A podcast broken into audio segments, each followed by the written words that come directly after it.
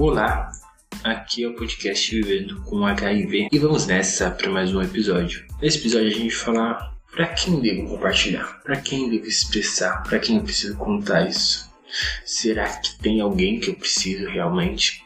Ou será que não? Então, isso é uma pergunta que ainda me faço bastante. É, e é uma pergunta muito complexa. Eu sei que cada pessoa tem um contexto, cada pessoa tem um contexto familiar, de amizade, de estrutura, mas no meu ponto de vista, acho que para todo mundo é meio complexo isso. Então, desde quando eu descobri, só uma pessoa sabe. E ela não é uma pessoa tão próxima assim, apesar que esse assunto eu acho que a gente contaria para pessoas bem próximas, mas ela não é uma pessoa tão próxima de mim. Mas isso não importa, porque pra gente ainda é complicado, porque ou não, não temos um, um estudo, uma disciplina, uma orientação, não sei qual a melhor forma de se falar, mas infelizmente ainda a gente tem um retrato, um recorte de, de pessoas que vivem com HIV né, dos anos 80, 90, lá onde surgiu, que a realidade era totalmente outra, o contexto era totalmente outro.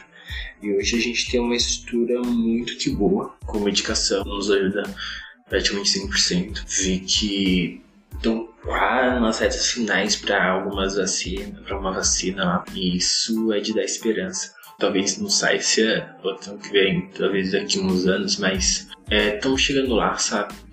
Então o processo é, é longo e a gente não pode se abater com isso.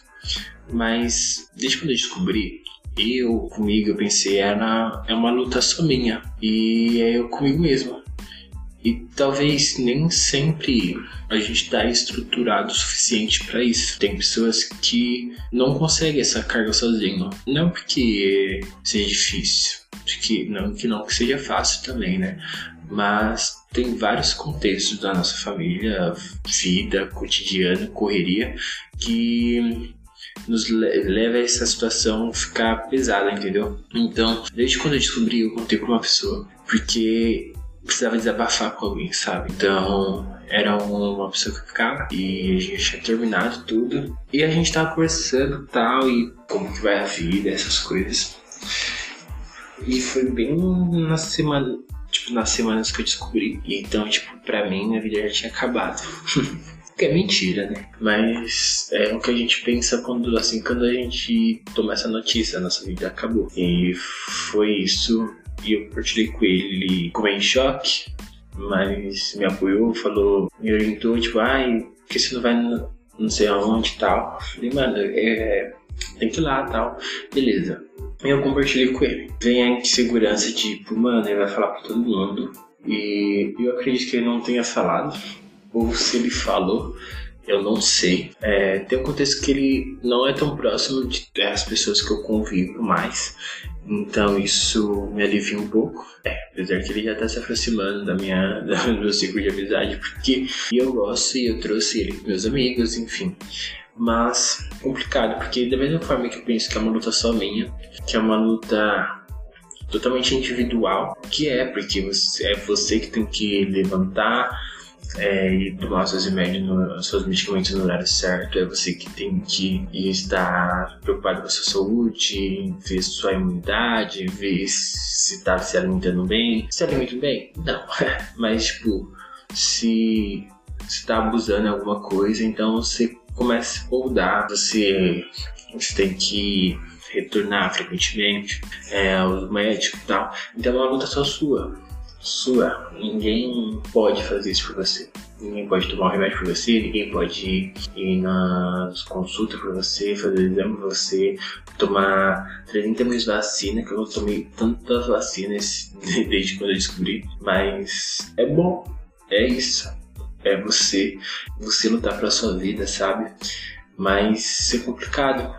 Assim que eu descobri que eu estava indetectável. Isso é uma notícia boa e a gente quer compartilhar coisas boas na nossa vida. E eu não tinha para quem compartilhar, não sei esse amigo. E eu compartilhei, tipo, mano, tô indetectável agora e tal. E ele ficou feliz por mim.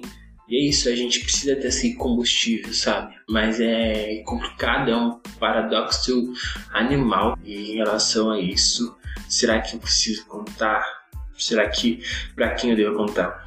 Eu conto com meus pais. É, meus pais têm uma geração totalmente diferente da minha e eu tenho que reeducá-los em relação a essas coisas, porque eles já conheciam pessoas que viveram com HIV e era totalmente diferente. Tipo, é, sei lá, é, tipo, eu não via triscar na mesma coisa, mais ou menos isso, sabe? Nas mesma coisa parecia que pegava, sabe? E eu já ouvi tipo, discurso parecido com esse de amigos meus, da minha idade, mais jovens. Não falando sobre mim, mas um contexto tipo assim, de tá falando de fazer o teste e tal, normal.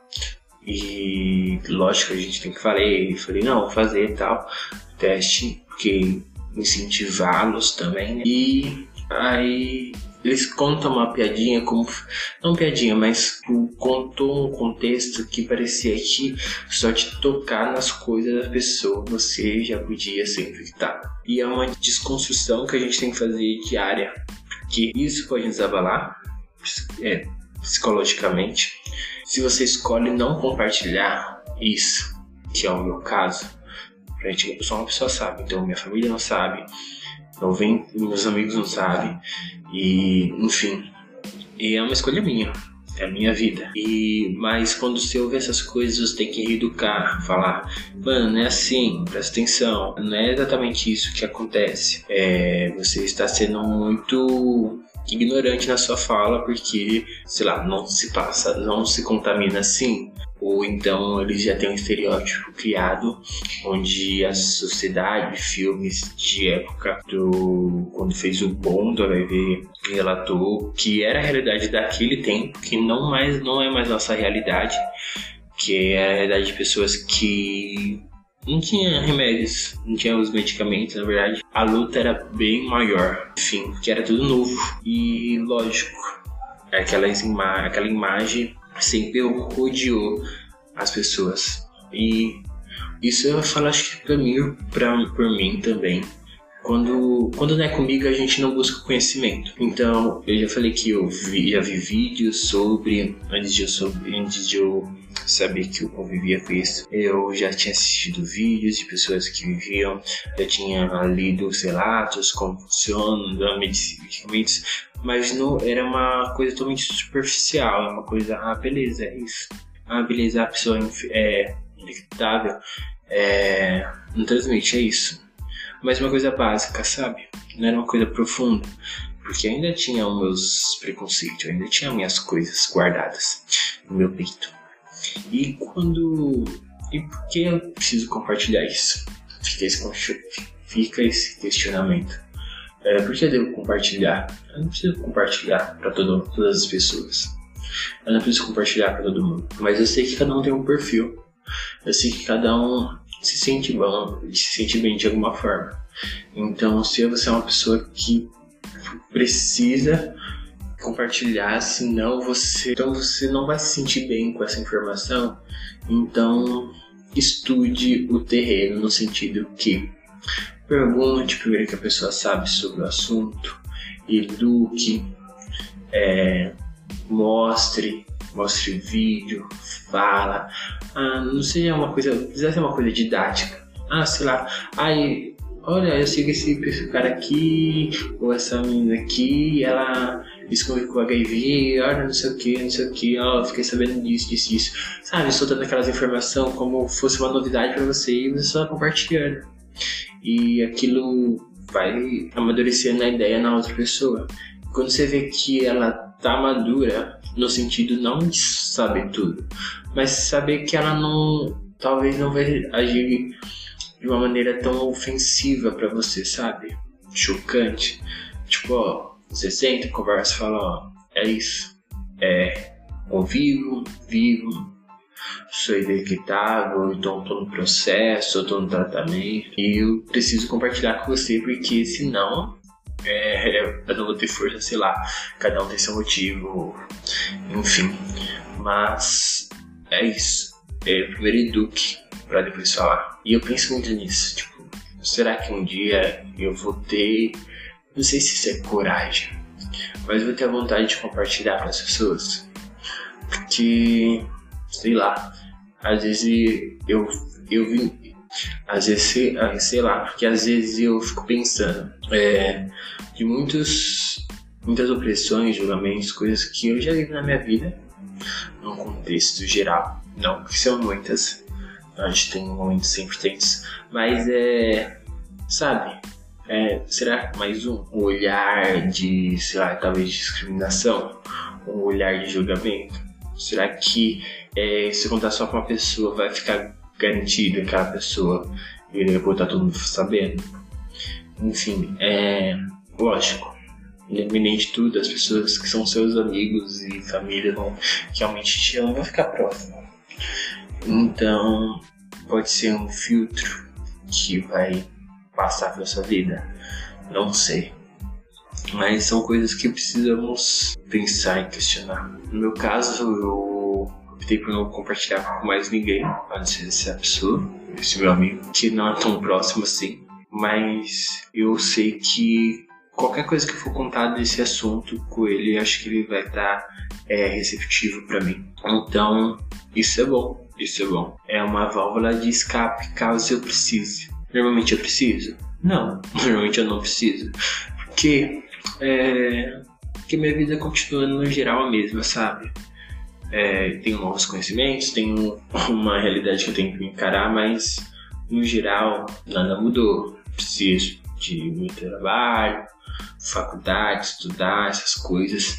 Então, eu tenho coisas que, além disso, que eu tenho que me preocupar, mas isso não é a, o meu principal foco, sabe? É só algo que precisa acontecer, sabe? Preciso. É mais, um, é mais um tópico ao qual da minha lista de tarefa, do meu dia, do meu mês, da minha vida, enfim. E é isso. Então, se você tá com essa dúvida, eu acredito que se tá com dúvida, não faça.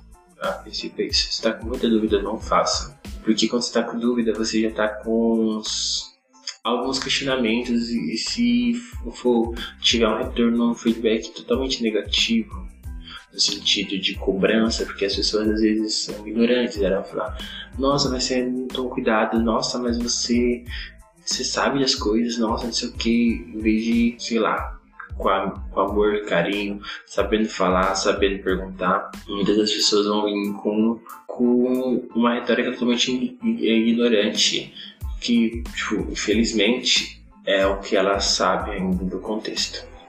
Então, pense. É, avalie mesmo se vocês querem fazer isso. Não é, não é fácil. É conviver com isso sozinho. Às vezes tem uns momentos tipo, mano, o que vai ser da minha vida?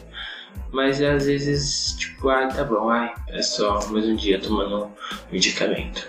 E espero e torcendo pra a ciência chegar na história da vacina logo. E, tipo, pensar que, sei lá, daqui dois anos, três anos, quatro anos, cinco anos que seja, tomar uma vacina que literalmente vai eliminar isso do meu corpo. E, cara, é isso. É esperança. É esperança de vida, é esperança para a vida. Então, totalmente isso. Então, é, eu espero que se você não tenha ninguém, esse seja um podcast onde você tem um amigo, onde você tem alguém para você ouvir, quiser falar, compartilhar lá. Tem, tem Instagram, tem um e-mail, então compartilhe. Você não vai estar expondo, eu não vou você para ninguém, mas tranquilo também. É, a gente vai encontrar pessoas que convivem com isso e vivem com isso. E beleza. Então espero que esse áudio, esse, esse episódio tenha tocado você de alguma forma. E, e muito obrigado por estar ouvindo. E até o próximo episódio, que eu espero que seja logo. E desculpe a demora, que eu queria fazer uma coisa mensal, sei lá, quinzenal, mas estou eu aqui fazendo quase anual. Mas muitas coisas aconteceram, né? Período de pandemia, volta ao trabalho, enfim. É tudo uma correria. mas a gente vai dar conta disso. E obrigado. Beijo. Tchau, tchau.